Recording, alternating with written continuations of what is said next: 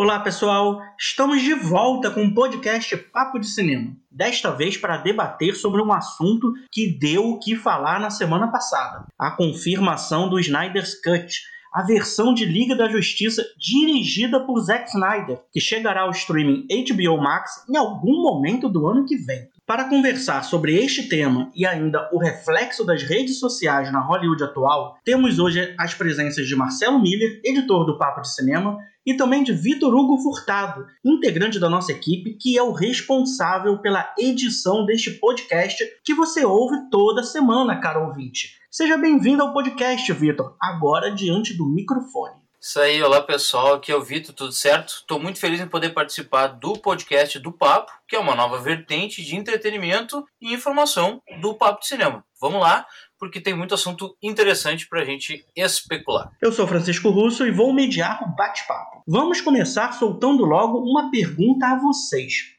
Precisamos de uma nova versão de Liga da Justiça? Não, definitivamente a gente não precisa de uma nova versão do Liga da Justiça. O filme nem é essa tragédia toda, né? Eu digo, gente, a gente tem que começar a, a ver mais lançamentos, especialmente nesse tempo de quarentena, que a gente tem muitos lançamentos diretos em streaming, assim, para ver alguns filmes e dizer assim, é, talvez o Liga da Justiça em comparação não seja tão ruim assim. Mas voltando ao Liga da Justiça especificamente, eu acho uma bobagem, assim, a gente vai eh, falar muito aqui no programa sobre isso, mas eu acho uma bobagem essa coisa de ter um Snyder Cut, ter uma, um corte do diretor depois de tudo que aconteceu. Mas assim, tá cheirando oportunismo bem safado, né? Esse negócio de começar assim, ah, porque o fã, porque a gente tem que atender aos apelos do fã.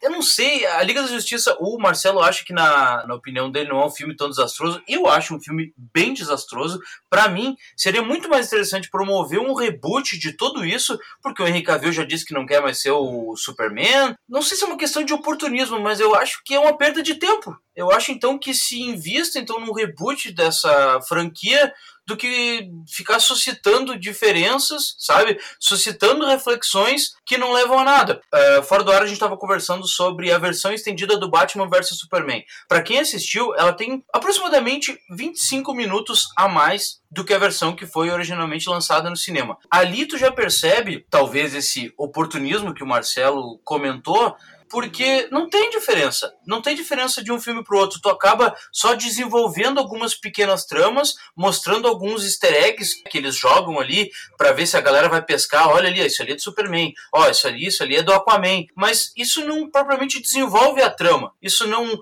faz com que o filme evolua mais do que ele já foi apresentado para a galera no cinema. Se é uma questão de oportunismo, se é uma questão de desenvolver alguma ideia uh, pouco é, trabalhada na narrativa do, do filme, Olha, não sei, eu acho extremamente necessário. Se for para fazer alguma coisa é, estrondosa, que chame atenção, então que refaça, que, que promova então o reboot, toda a reinicialização da, da franquia no cinema, do que ficar promovendo é, extensões do que já foi lançado. É importante até antes do nosso intrépido Francisco Russo dar aquela contextualizada, porque tem muita gente que começou provavelmente a ouvir o podcast e, não, e tá dizendo assim, mas o que cargas d'água esse Snyder Cut? O que que tá acontecendo? Vale a gente lembrar que essa questão das versões dos diretores, a gente vai falar de uma maneira mais uh, profunda mais adiante aqui no nosso podcast.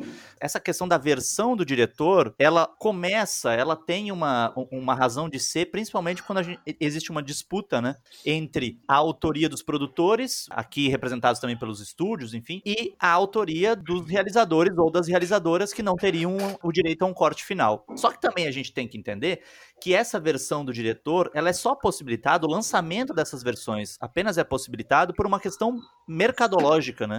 Então, assim, eu lanço o, o, o DVD, por exemplo, do Amadeus, e aí o filme vende uma, de, uma, determinada quantidade de cópias, e aí que maneira eu tenho de lucrar um pouco mais acima, acima disso, em cima disso, né? eu pego e faço uma, uma, uma versão do diretor, uma versão do Milus Forma, que é uma versão que coloca algum, alguns pingos nos is, e trago esse produto novo para o mercado. A gente tem algumas versões do diretor, por exemplo, que pioram os filmes. Quem assistiu Cinema Paradiso do Giuseppe Tornatore, vê que a versão do diretor piora o filme, torna a experiência menos profunda, vamos dizer assim. A gente tem outras versões do diretor que mudam radicalmente o andamento de certas coisas. Vide Blade Runner. A gente vai falar também mais adiante sobre isso. Blade Runner tem várias versões do diretor, né? Mas existe um desdobramento da história que é alterado. Por que, que eu coloco a questão do Snyder Cut como um oportunismo de mercado?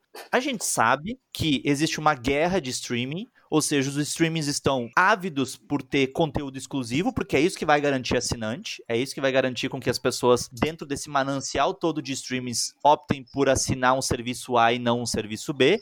Então, é óbvio que a, a HBO Max, que está aí penando um pouco para encontrar, inclusive, uma, uma identidade, vai querer, acha, su, acha suficiente, acha que é válido investir de 20 a 30 milhões de dólares, dando esse dinheiro para o Zack Snyder fazer a finalização do que seria seria o corte dele, né? O Zack Snyder, ele, ele sai da, da, finalização do Liga da Justiça por questões que são alheias à vontade dele, né? E de lá para cá a gente tem os fãs falando muito sobre Snyder Cut, Snyder Cut, mas os fãs falam muito sobre esse Snyder Cut, especialmente porque o filme não foi bem sucedido, né? E porque embora o filme, novamente, para mim não seja uma tragédia total, ele tá longe de ser um filme que tá à altura dos bons filmes de super-herói, né? Então eu, eu acredito que seja um oportunismo de mercado por conta disso.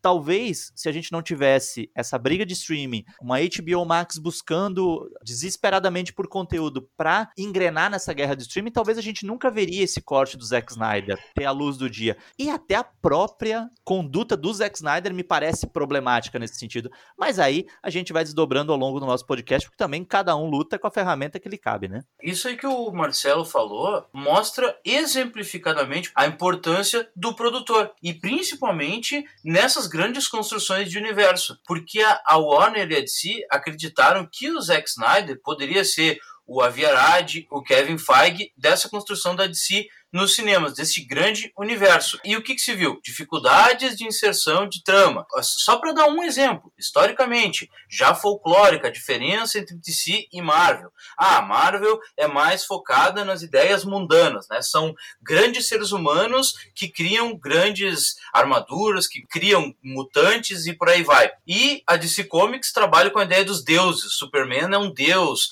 a Mulher Maravilha é uma deusa.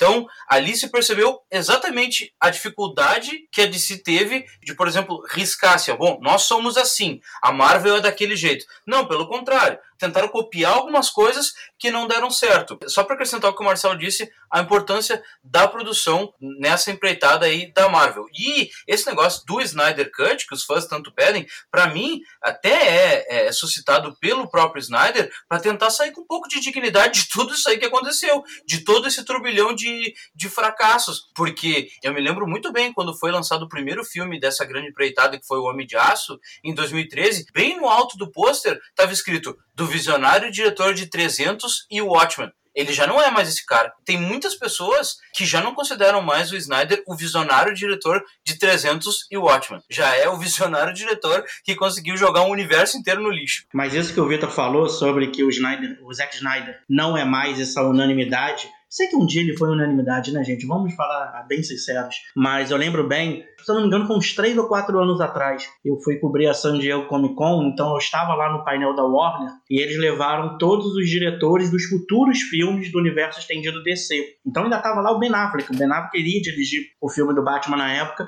a diretora do Mulher Maravilha, que ainda era inédito. E uma coisa que eu fiquei muito chocado, porque quando o Zack Snyder subiu ao palco, parte do público vaiou. Então, assim, na Comic Con, que é um local onde tudo é propício para você exaltar a pessoa, o Zack Snyder foi vaiado por causa do Batman vs Superman. Mas isso é um assunto que a gente entra daqui a pouquinho. Vamos dar uma contextualizada. Você que está perdido, o que está acontecendo nessa história de Zack Snyder, Snyder Cut, Liga da Justiça, vai ter outro filme? Calma, vamos lá, vamos, vamos respirar um pouquinho, vamos acionar, explicar essa história toda. Bom, o Liga da Justiça estreou em 2017, né? E o diretor, se você for ver lá os créditos, o diretor não é o Zack Snyder, é o Josh Whedon que é o diretor do primeiro e do segundo Vingadores. Então ele migrou justamente da Marvel para DC. Por que isso aconteceu? Liga da Justiça seria dirigido pelo Zack Snyder, mas no meio do caminho a filha dele cometeu suicídio e ele se afastou do projeto. E nessa que ele se afastou, a Warner foi e contratou o Josh Whedon justamente para fazer o restante do filme. Só que o Zack Snyder e o, e o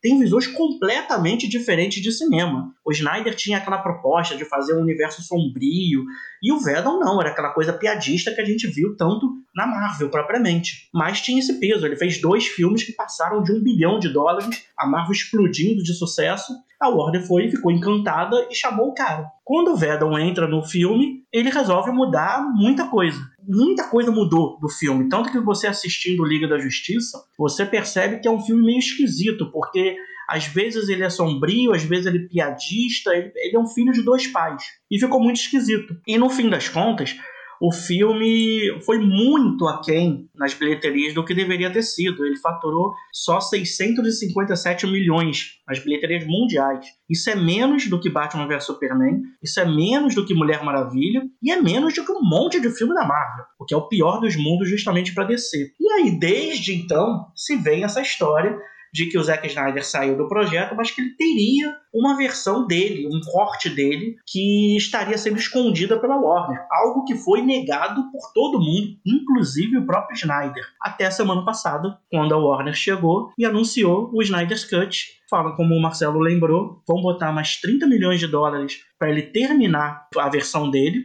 e disponibilizar o streaming da HBO Max em algum momento do ano que vem. E pode ser ou um filme de 4 horas de duração, ou então uma série de seis episódios, provavelmente de meia hora. Pessoal, vocês têm disposição de ver um filme de 4 horas da Liga da Justiça? Haja saco, né? Haja saco. Vamos contextualizar. Por exemplo, eu sou o tipo de público que eu gosto de filme de super-herói. Não é um universo no qual eu mergulho de uma maneira vertiginosa, como boa parte dos fãs e os detratores do Zack Snyder. Aí eu lembro muito também quando o Zack Snyder foi escalado para dirigir, quando se auto-escalou, né? Para dirigir o Watchmen. E depois que o filme foi lançado, assim, eu tenho muitos conhecidos e amigos que leram o Watchmen, que adoram a HQ e que hoje falam que o filme é uma porcaria, porque também se cria um ranço coletivo em torno de determinados diretores. A mesma coisa o Christopher Nolan. Ele surge lá e hoje existe, assim, numa mesma medida, detratores e apaixonados pelo Christopher Nolan. Eu acho que são movimentos meio, meio estranhos que acontecem das pessoas irem ressignificando a relação que elas têm com os filmes a partir do que uma grande maioria fala, a partir do que, um, do que uma manada fala. Mas eu acredito, respondendo de uma maneira direta a tua questão, Francisco, por uma questão profissional que assistiria, sem dúvida, mas se eu não tivesse, se essa pauta não cair no meu colo, ver o, o, Snyder Cut, até por curiosidade eu assistiria, mas assim, não com tanto entusiasmo, porque uma coisa que me parece essencial dentro de todo esse movimento que o Zack Snyder fez, e ele fez, ele incentivou uma campanha, né? Lançando umas pílulas, umas artes conceituais, dizendo assim: olha, gente, meu filme seria assim. É que o fato de que o Snyder Cut, como os fãs estão cobrando, né? Já deixo aqui uma coisa clara que depois nós vamos articular aí. Vitor vai. Eu sei que o Vitor vai rir. Fã é uma coisa que tem que acabar, mas vamos lá. Uh, fã tem que acabar acabar.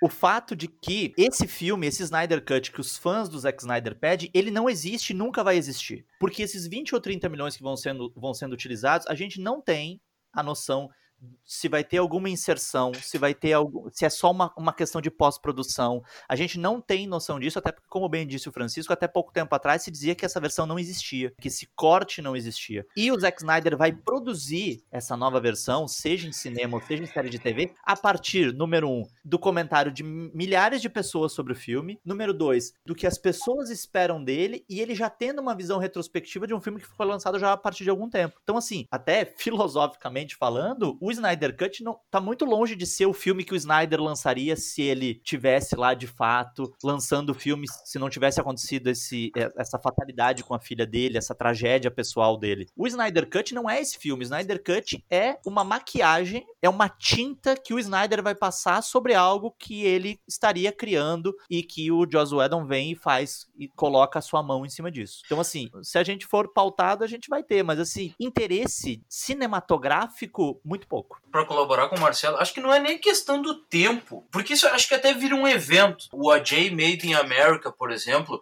que era uma série, venceu o Oscar, né? era uma série, mas eles tiveram que juntar todos os episódios para que ele fosse elegível ao Oscar e ele tinha sete horas e pouco. O que aconteceu? Acabou virando um evento para todo mundo ver esse filme. Quer dizer, comprava o ingresso para ficar oito horas em algumas salas de cinema dos Estados Unidos para ver esse filme. E é exatamente o que vai acontecer esse ano com a série do momento, que é The Last Dance, a série documental que conta a história do Chicago Bulls do Michael Jordan nos anos 90. Eles vão fazer a mesma coisa para ser elegível para o Oscar ano que vem. E isso tudo para mim vai de conta com o que o Marcelo disse há pouco dos fãs, porque fazer um filme que agrade a todos não vai acontecer nunca. Só que pela primeira vez, os grandes estúdios estão tendo que lidar com a porcentagem de aceitação. Eles vão lá na rede social e não vai ter um filme que vai ser unanimidade. O próprio Vingadores Endgame, que é considerado talvez o melhor de todos os Vingadores, teve uma grande parcela. Eu conheço várias pessoas que não gostaram desse filme. Então, assim, não vai ter unanimidade. Só que a Marvel acabou pegando a finaleira desse movimento. E a DC tá pegando bem no início. A Marvel, quando começou com tudo isso lá em 2008, nem existiam grandes redes sociais que debatessem com a velocidade que se debate hoje. Naquela época ainda eram redes sociais mais lentas. Hoje é muito mais instantâneo. Lá em 2008 não tinha, por exemplo, a popularização mundial do Facebook. E hoje a gente até já está ultrapassando o Facebook. A gente já está num debate muito mais rápido por, por, por, redes sociais como o WhatsApp, né? Ou stories do Instagram. Então a DC vai ter que lidar com isso a partir de agora. A Marvel já pegou no final. E quanto à questão do fã de não conseguir agradar ou agradar, trabalha com diversas questões. A de agradar, a de importa se o fã sabe fazer ou não. Eu por exemplo, eu, eu vou me entregar agora.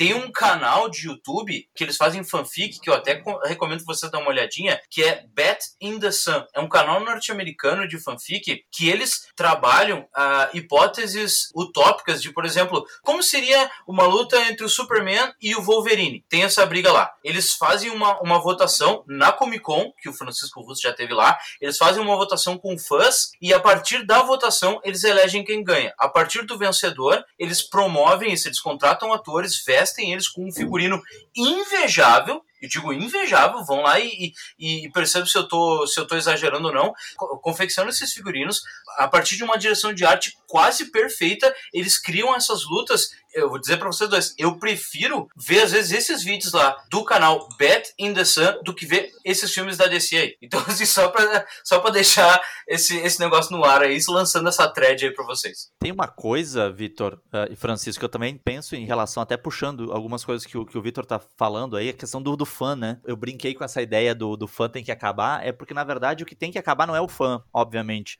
É uma ideia de onipotência do fã, né? Eu sempre costumo uh, brincar que assim, se passou por uma transformação e tá aí, né, Francisco? De repente a gente fica, faz uma, né, uma dica aí para um outro podcast, a evolução do nerd. Eu sou da época que ser nerd, a, a gente era meio que sofria bullying na escola, né? Porque era nerd, porque gostava de ler, porque gostava de quadrinhos, que gostava de desenho animado. Hoje, a, a comunidade nerd é uma comunidade muito agressiva. Aliás, não à toa a gente vê durante muito tempo, se tu entrar num fórum nerd, tu vai ver que existe muita discussão racista, muita discussão homofóbica, muita discussão. Então eu acho que essas coisas elas precisam ser ditas, até porque existe um mercado de retroalimentação. O fã, ele é afagado constantemente pelos produtores de conteúdo, ao fã é acreditada essa ideia de onipotência. Então assim, o fã diz: "Ah, eu posso ir lá pro meu Facebook gritar, criar uma petição porque isso vai gerar alguma coisa". O que que acontece nesse sentido? É óbvio que é bacana que os produtores de, de conteúdo, os diretores, as diretoras, as grandes empresas levem em consideração o que o público quer. Só que também isso é arriscar uma linha muito tênue entre criar alguma coisa e ser subserviente a uma ideia industrial. Senão a gente vai começar a falar de cinema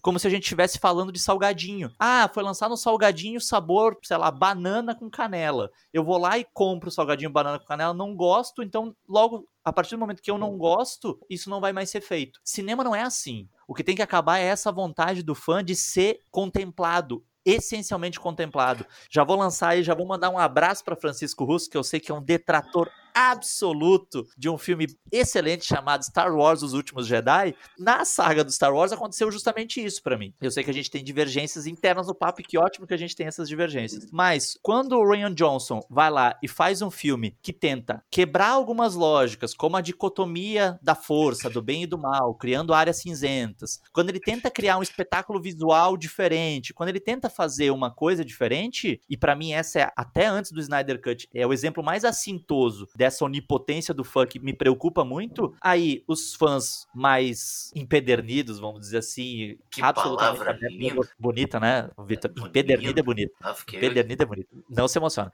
É o fato de que, assim, é óbvio que todo mundo pode gostar ou desgostar dos filmes, mas boa parte dos fãs, o tópico era justamente essa. Você mexeu numa coisa e você ousou ir além, você ousou propor coisas novas. E aí o que que acontece, que pra mim é a grande decepção dentro de uma ideia de cinema blockbuster dos últimos tempos, é o J.J. Abrams vai lá e meio que corrige o filme anterior e oferece pro fã tudo aquilo que o fã estava esperando. Então, assim, a gente começa a perceber isso mercadologicamente é muito perigoso, porque o fã vai começar a ditar certas coisas. O fã não vai, ser- não vai mais gostar de ser provocado. O cinema serve também muito pra isso, né? Pra nos provocar, pra nos tirar de um lugar de conforto. E o fã do blockbuster, né? E a gente fala do filme de quadrinhos, mas tá muito longe de ser só isso. A gente não tá aqui pra criminalizar esses filmes, muito pelo contrário.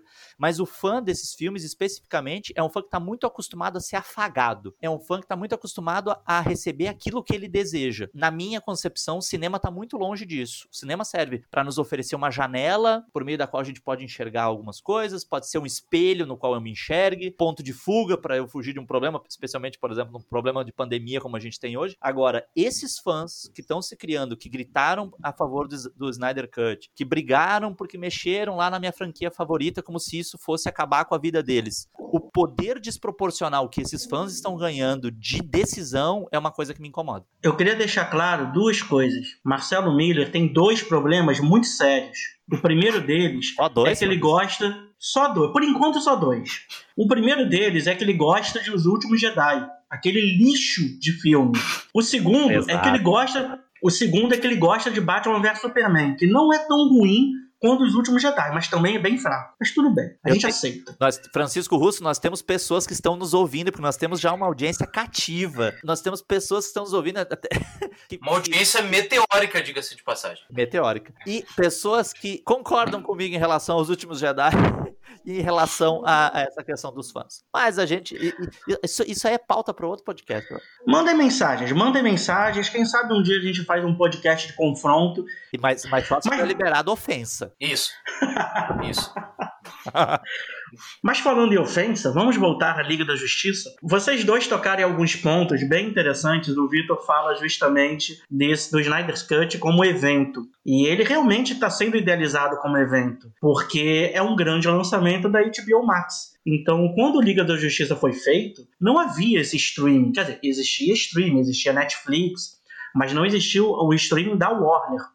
Então, no fim das contas, esse novo Liga da Justiça acaba sendo um produto muito interessante para o streaming, como o Marcelo lembrou, tem uma guerra em busca de assinantes que cada vez cresce mais. Já tem Disney Plus, tem a Netflix liderando absoluta o mercado mundial, tem a Amazon Prime Video, tem o Hulu, que pertence à Disney, tem a Apple e tem aí a HBO Max, que acabou de estrear nos Estados Unidos e no Brasil, a princípio, só no ano que vem também querendo pegar o seu quinhão. Então, no fim das contas, o filme, o filme não é propriamente. Essa nova versão do, do Liga da Justiça é muito mais produto do que filme em si, né? Total, é muito mais produto. E é óbvio que todos, todo filme, por menor que ele seja, ele é um produto. Eu acho também que a gente não deve de todo dissociar essa ideia da, do cinema como arte e indústria. Vide que a gente tem várias nomenclaturas relacionadas ao cinema que são eh, inerentes à indústria, né? tipo produção, a, produ a, feitura de um filme, ela é uma linha de produção, né? Ela é, pode ser assemelhada a uma linha de produção. Agora, quando o cinema passa a ser entendido apenas como um produto, apenas como um evento, porque é isso, né? Agora tem me incomodado muito é, o fato de que para o público aderir a esses, de uma maneira massiva a esses fenômenos, eles têm que ser tratados como eventos, como épicos. Tem uma palavra que eu odeio que é épico. Ah, isso vai ser épico. Gente, olha, eu, eu fico para morrer quando eu vejo alguém fazendo publicidade com um negócio desse. Vai Mas ser por que? épico. É, porque.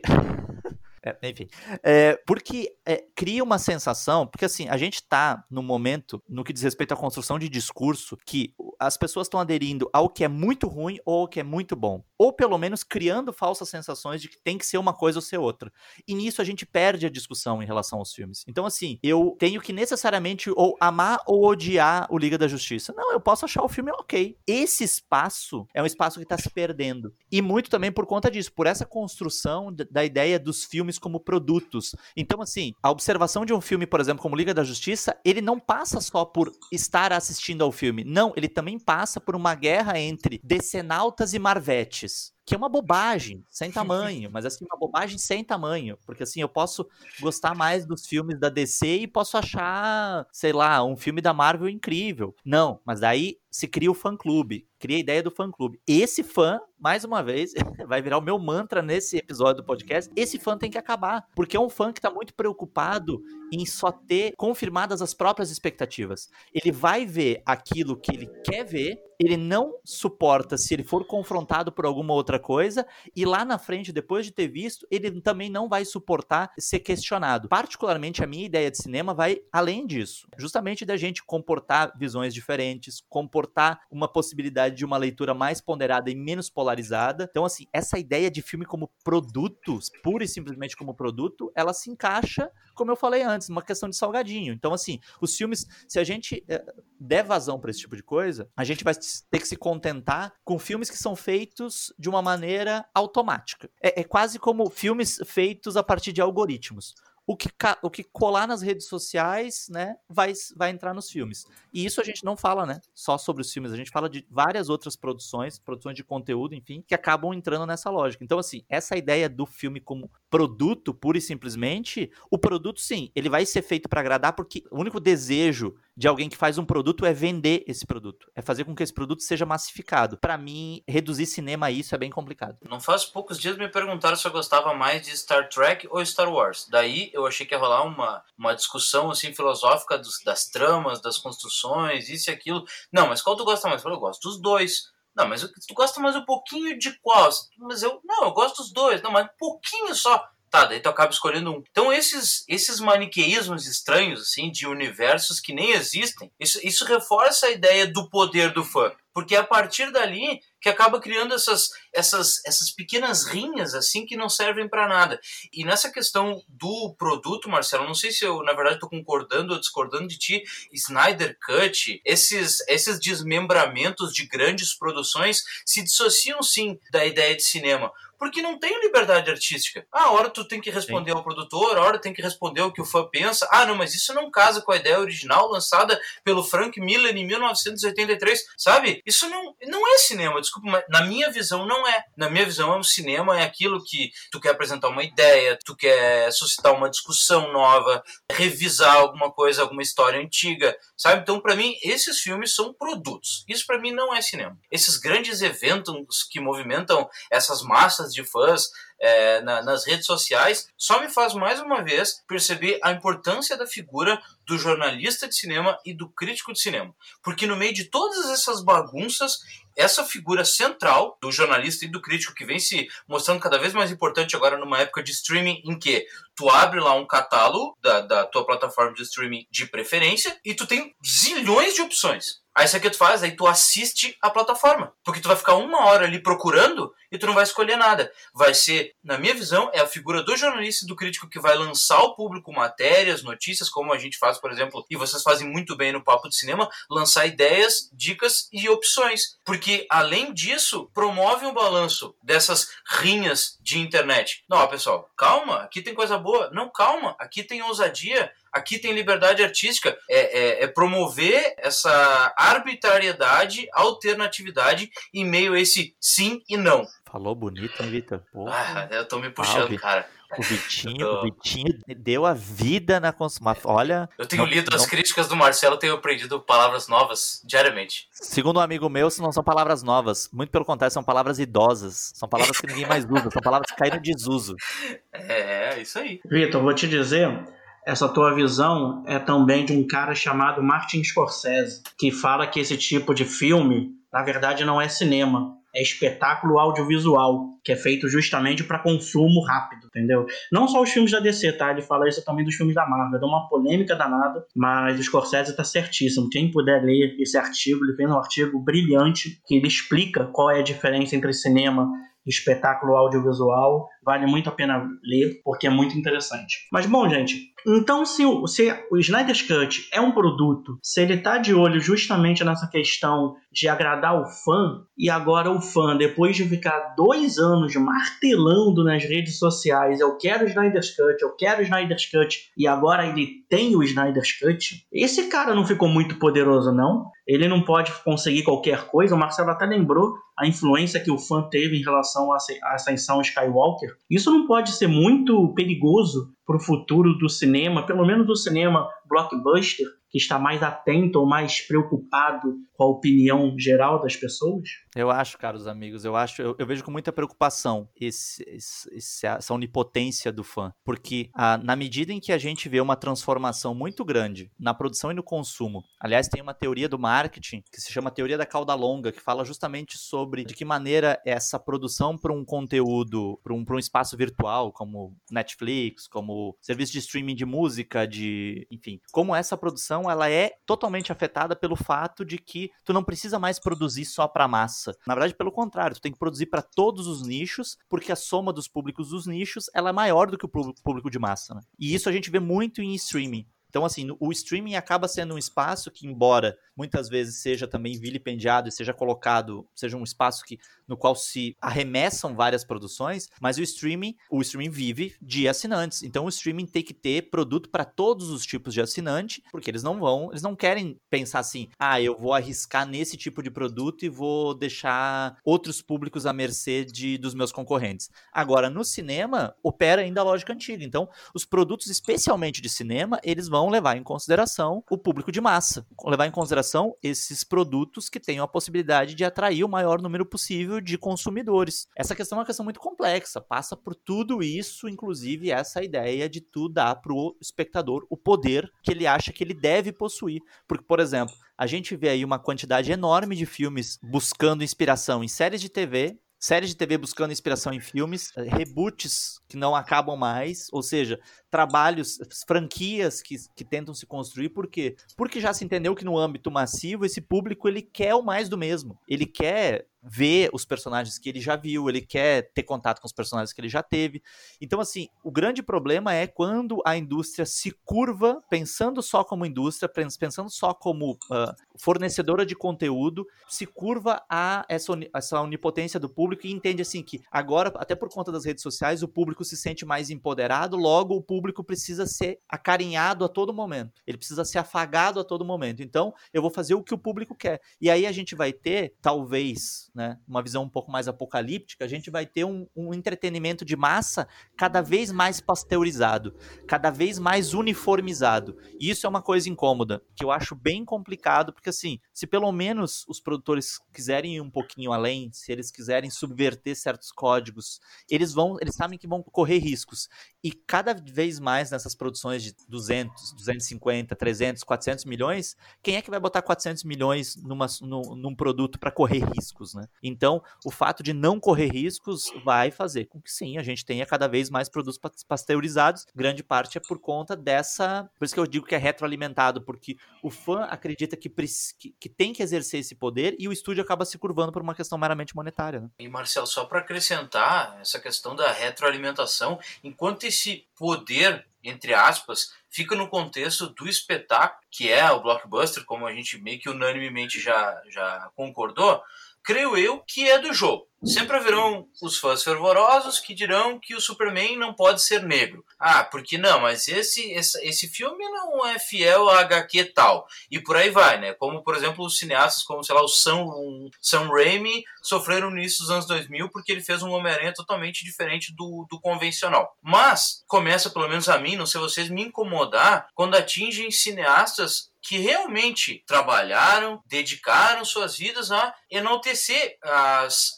ramificações que o cinema pode lhes oferecer, tipo um Scorsese e um Tarantino. Pô, tu, tu, pode concordar ou discordar de muita coisa, mas esses caras são sim cineastas que entraram para a história do cinema. Aí ano passado, eu, eu, pelo menos me incomodei muito, não sei se você tem que ver. Ah, mas eu não vou ver esse filme do Scorsese, tem três horas e pouco. Ah, mas daí para maratonar uma série pode. Ah, não, mas o Tarantino já não é mais o Tarantino, porque o Era Uma Vez em Hollywood não teve tal coisa. Ah, cara, mas e, mas e aí? O que, que é bom para ti? Porque se, se esses caras não tá bom, se o Scorsese, que o Scorsese vai lá no Oscar e faz aquele baita filme que foi o irlandês e sai sem nenhum Oscar, e, ah, não, é, não, não, mas daí já não é mais o mesmo cara. Eu acho que esse fã, assim, mais raivoso, a gente tem que, pode conviver com ele, mas tem que escantear ele pro lugar onde ele tem que ficar. tem uma coisa Muito bom, Vitor. Eu concordo contigo. Eu acho que, que essa questão do, do fã, que ele, ele quer saber mais do que os próprios criadores, né? É óbvio que a gente estabelece uma relação emocional com a franquia, com os filmes que mexem com a gente, especialmente na infância, na adolescência. Mas eu vi gente dizendo assim: ai, eu, vão fazer uma pequena sereia com uma atriz negra. Acabaram com a minha infância. Dá vontade de dizer assim: senta aqui, Senta aqui, FDP, que eu vou te dizer duas coisas. Número um, a tua infância é frágil pra caramba para ser acabado por conta de uma mudança. E número dois, isso é racismo, né? Porque assim, por que que o fato de ter uma atriz negra acabaria com a tua infância? Ai, acabou com a minha.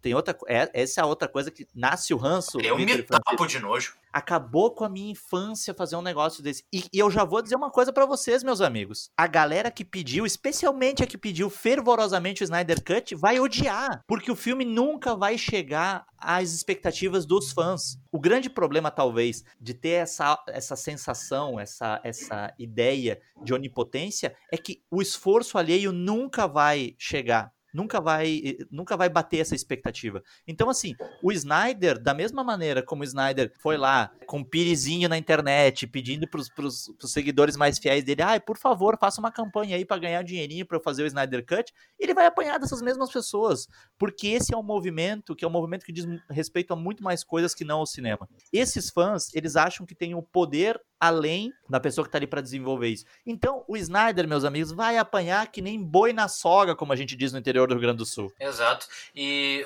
antes de só rapidinho para uh, eh, passar para o russo, é o exemplo que me veio agora quando o Marcelo falou do Snyder, que praticamente pegou e rodou o chapéuzinho assim no sinal para ver quem jogava uma moedinha, me veio o exemplo do Josh Trank, que dirigiu aquele filme horroroso do Quarteto Fantástico. Ele foi um cara que disse que pesaram a mão dos produtores, que pesaram a mão dos investidores, que ele não conseguiu é, desenvolver as suas liberdades artísticas e isso aquilo. Aí sabe o que ele fez? Ele tá parado desde 2015.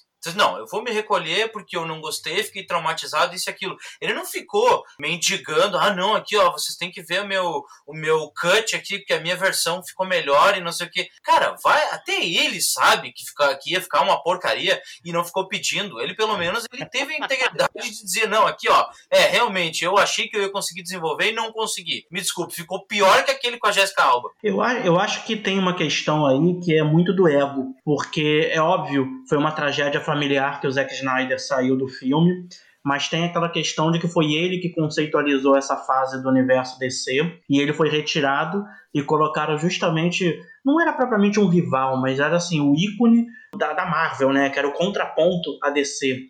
Então era, era quase que antítese, por assim dizer. Então acho que acho que existe muito do ego do Zack Snyder. Acho muito problemática a forma como ele conduziu isso tudo ao longo desses anos, sempre provocando na internet que havia esse Snyder's Cut, soltando pílulas, soltando imagens, esboços, storyboards, alguma coisa desse tipo, é, para provocar mesmo, para provocar essa manifestação toda das pessoas. Agora, eu até discordo num ponto que o Marcelo falou, porque eu acho que no fim das contas, o Snyder's Cut não tem a menor importância se o filme vai ser bom ou ruim, porque ele é um produto e como produto ele vai atrair assinante para HBO Max, ou seja, os executivos vão ficar muito felizes de ter esse evento nas mãos.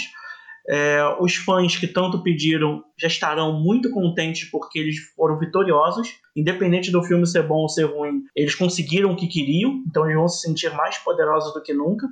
O Snyder teve a chance de voltar e terminar o projeto dele, ou seja, o ego dele tá super inflado. Tanto faz se o filme é bom, se o filme é ruim. Eu, particularmente, não acredito que vai ser bom, porque o Liga da Justiça não é um bom filme.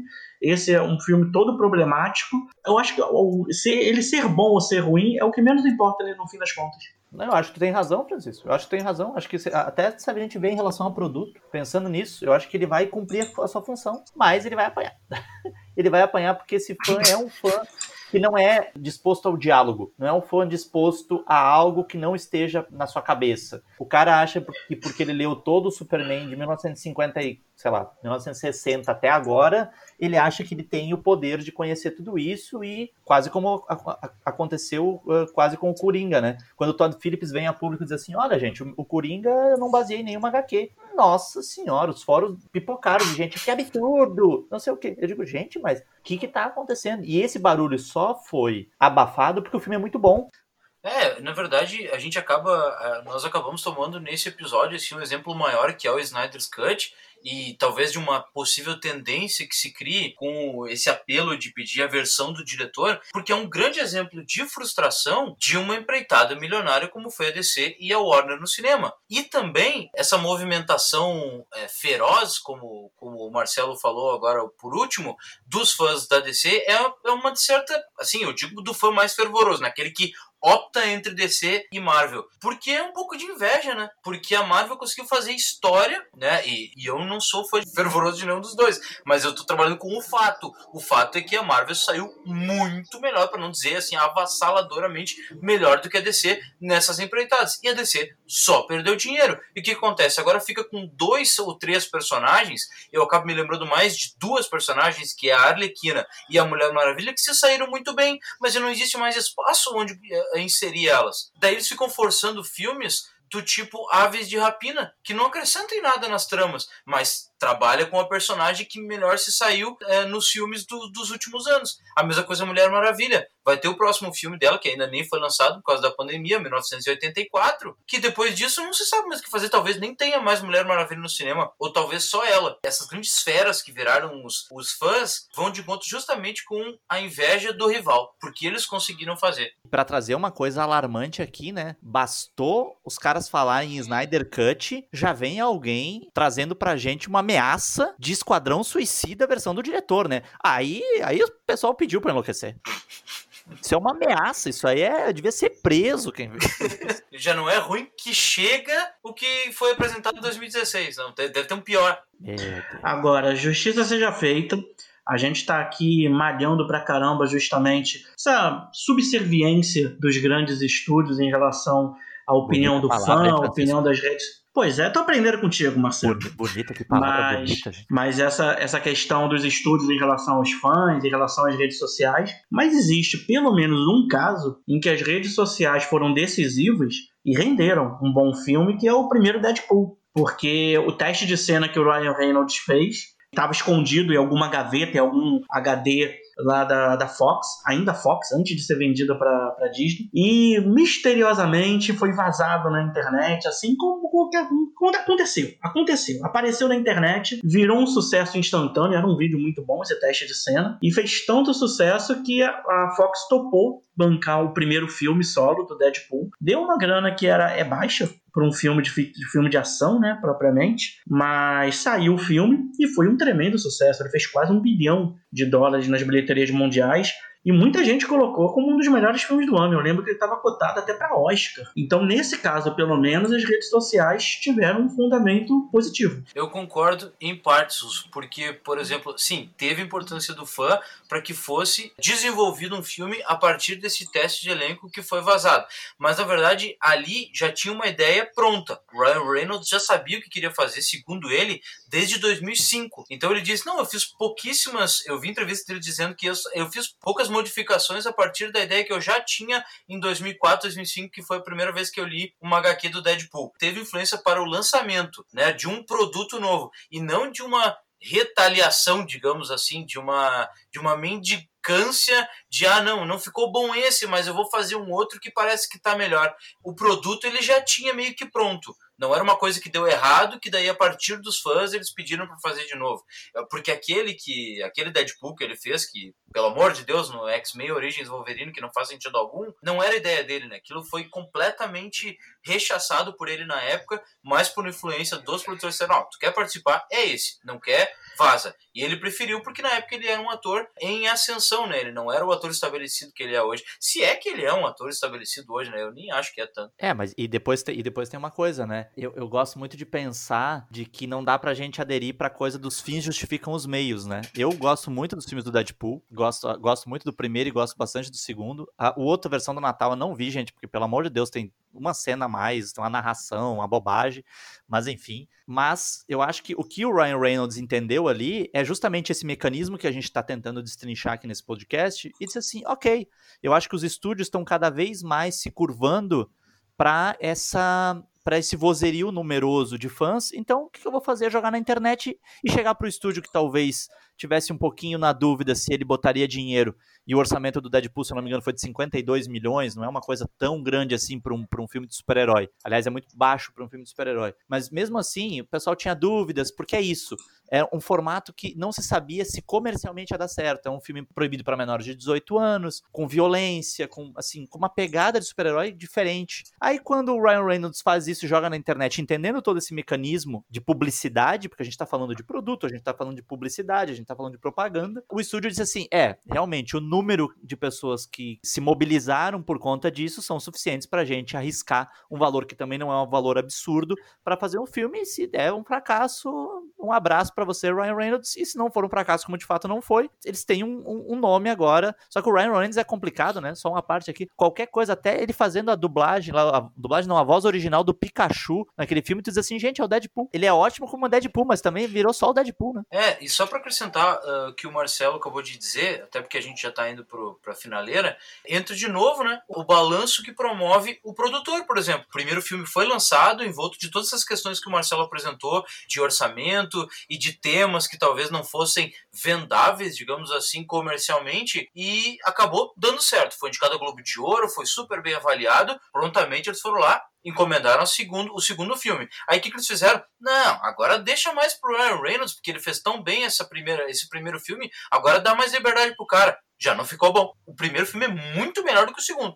Eu já não gosto do segundo filme. E daí eles já não sabem mais se vão ter dinheiro para fazer o terceiro. Então, mais uma vez, entra o balanço de quem vai balizar, de quem vai regularizar as ideias, vai pegar esse brainstorming de apelo de fã, orçamento, e vai colocar isso tudo numa balança e vai fazer o jogo para que daí seja vendido como produto. É, eu acho que a questão do Deadpool 3 que vai acontecer, mais cedo ou mais tarde esse filme vai sair do papel, mas o fato de que agora a Fox foi comprada pela Disney, né? E não tem personagem mais anti-Disney do que o Deadpool boca suja. Como que a Disney vai resolver esse problema, eu não sei.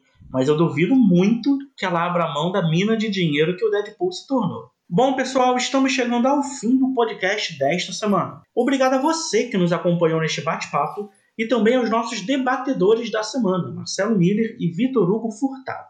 Espaço aberto para a mensagem final de vocês. Eu quero começar minha mensagem final agradecendo a Vitor Hugo Furtado. Prazer estar nessa estreia do nosso querido Vitinho aqui no, no podcast Papo de Cinema. Na verdade, um dos grandes responsáveis pelo podcast estar tá no ar, por, por, por, ele existir, por ele estar né, tá chegando cada vez mais com a qualidade técnica e uma qualidade bacana para vocês. Então, meu muito obrigado aí ao Vitor. E eu acredito que tudo que a gente falou aqui, às vezes num, num tom mais de brincadeira, às vezes num tom mais sério, mas que sirva para a gente pensar muito sobre isso, né? Sobre eh, quais os rumos, que cinema que eu quero ver. Né? Quando a gente fala assim, ah, tal filme não é, não é cinema. Quando a gente fala de cinema, existe uma diferença grande entre cinema e filme, né?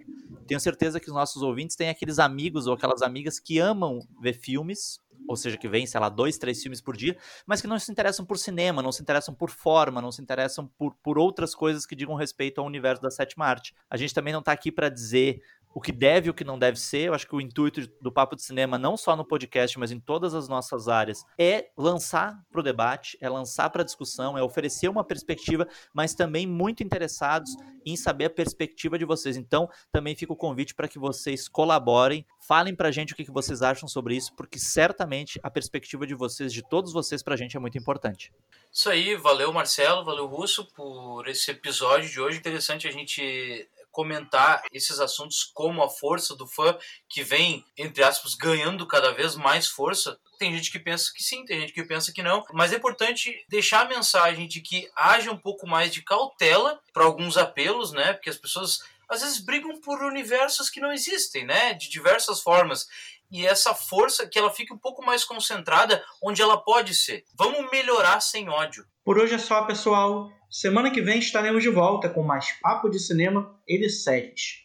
E não se esqueça de seguir o nosso podcast. Já estamos no Spotify, na Apple, no Deezer e na Radio Public, para que você possa acompanhar nossos programas da forma que preferir. Até a próxima!